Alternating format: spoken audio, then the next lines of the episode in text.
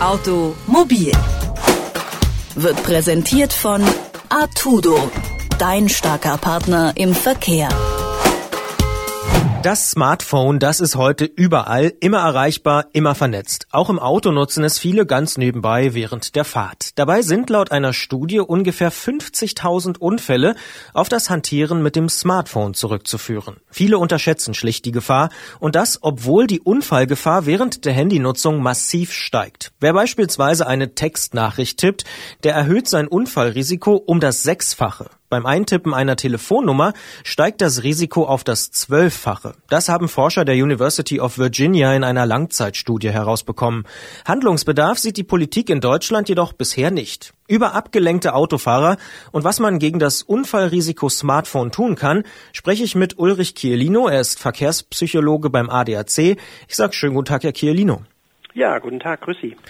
Glaubt man der Studie wird jeder dritte Unfall in Deutschland durch abgelenkte Fahrer verursacht? Unterschätzen wir alle die Gefahr des Smartphones beim Autofahren? Ja, leider ist das so. Ähm, auch ich ertappe mich hin und wieder, dass ich mich unnötigerweise im Fahrzeug ablenke, vielleicht nicht gerade mit dem Smartphone. Aber die Problemstellung ist einfach die, dass das Autofahren für die meisten von uns eine Routinetätigkeit darstellt, also völlig automatisiert abläuft und insofern ist das Gefühl der Unterforderung einfach ständig vorhanden.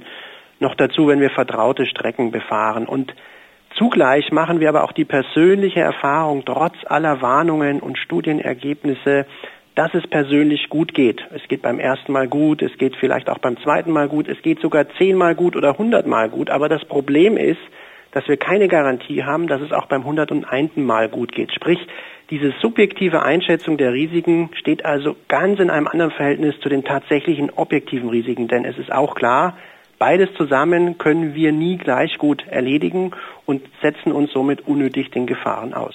Ist denn wirklich das Smartphone besonders gefährlich? Ist es gefährlicher als beispielsweise Musik hören oder das Navi benutzen? Das Smartphone ist insofern gefährlicher, weil es A unseren Blick benötigt und meistens der Blick dann auch weit von der Straße abgeht, weil wir das Smartphone vielleicht auf dem Schoß halten oder in einer Halterung weiter unten befestigt haben. Es ist ja auch schließlich verboten. Es soll ja keiner mitbekommen. Äh, man tut es also eher heimlich, so dass die Blickabwendung also doch sehr, sehr deutlich ausfällt vom Straßenverkehr. Das ist schon mal ein großer Unterschied. Das zweite ist, das Smartphone bietet natürlich sehr, sehr viel mehr Möglichkeiten, sich zu vernetzen, Nachrichten zu tippen. Das erfordert also auch mehr Aufmerksamkeit, als zum Beispiel Musik zu hören, wo ich eben auch den Blick einfach auf die Straße weiterhin belassen kann und somit im Vergleich vielfach geringeren Risiko dann auch ausgesetzt bin. Wie kriege ich es denn hin, dass mir das nicht passiert, dass ich nicht denke, ach, es ist so alles routinemäßig, ich bin auf der Autobahn unterwegs und jetzt kommt eine Nachricht rein und ich antworte schnell? Also natürlich gibt es zum einen die Möglichkeit, mit technischer Hilfe sich zum Beispiel die Nachrichten vorlesen zu lassen. Das ist immer noch besser, als sie selber wo abzulesen von einem Bildschirm. Das ist schon mal das eine, wenn man überhaupt nicht darauf verzichten will. Auf der anderen Seite kann man natürlich auch sagen, das Autofahren ist erstmal so ein Ort der Ruhe oder eine Oase des Abgeschottetseins. Da konzentriere ich mich mal nur auf mich. Ich bin achtsam auf mich selber. Ich höre eben Musik, die mir gefällt. Ich schaue auch mal ein bisschen in die Landschaft. Ähm, wenn ich zum Beispiel auf der Autobahn unterwegs bin und suche mir so meine eigenen Aufgaben, die aber immer in einem Zusammenhang mit dem Blickfeld und dem Straßenverkehr sozusagen in einem Zusammenhang steht.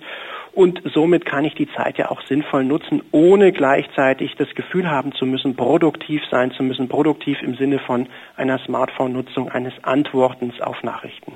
Ist es vielleicht auch manchmal ein bisschen Gelassenheit, dass man sagt, naja gut, ich muss jetzt nicht sofort antworten, sondern halt erst in der Stunde, wenn ich da bin oder so?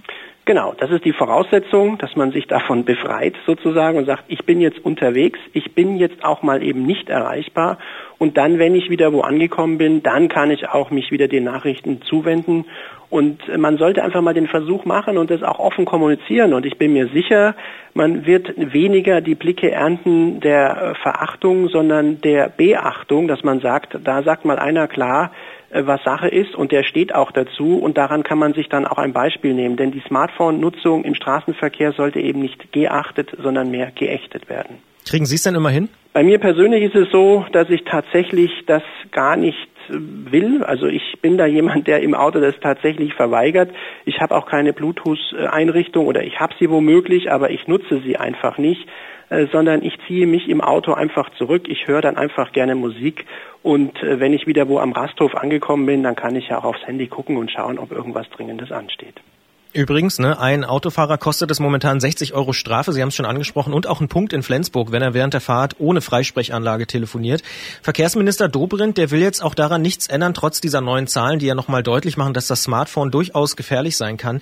Glauben Sie denn, es gibt noch andere Möglichkeiten der Hilfe, außer das, was Sie praktizieren, nämlich diese, ich bin total abgeschottet? Ja, die Sache ist die mit den Strafen, die strecken natürlich auf der einen Seite ab, aber man macht eben auch die Erfahrung, dass man nur selten erwischt wird, wenn man sich denn gewissen Risiken aussetzt. Und das ist eben auch wieder die Krux. Das heißt, man könnte natürlich sicherlich an der Kontrolldichte was ändern, um auch die Strafen tatsächlich dann äh, wirksam werden zu lassen, die vorgesehen sind. Das ist das eine. Aber auf der anderen Seite gebe ich insofern Herrn Dobrindt auch recht, dass mir nicht klar ist, wir können nicht alles verbieten, was gefährlich ist beim Fahren. Denn wir haben ja auch in einer eigenen Studie gezeigt, dass so banale Dinge wie Trinken oder Essen im Fahrzeug oder auch mal ein runtergefallenes Spielzeug aufheben für das Kind, das hinten quengelt auf dem Rücksitz, durchaus die gleiche Qualität haben der Ablenkung wie zum Beispiel das Smartphone. Und wer will das denn dann noch schlussendlich kontrollieren oder wie glaubwürdig ist das dann schlussendlich auch noch, wenn man eben alles verbieten möchte, was auch nur annähernd gefährlich ist? Und insofern äh, ist es hier so, dass man die Eigenverantwortung der Verkehrsteilnehmer stärker in den Vordergrund rücken muss.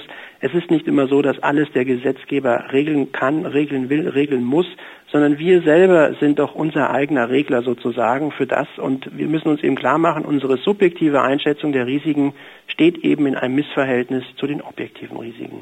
Das sagt Ulrich Chielino vom ADAC über das Unfallrisiko Smartphone und er appelliert an die Vernunft der Autofahrer. Ich finde, das ist doch jetzt vom Wochenende tatsächlich mal ein ganz interessanter und äh, hörenswerter Appell. Vielen Dank für das Gespräch. Ich danke auch.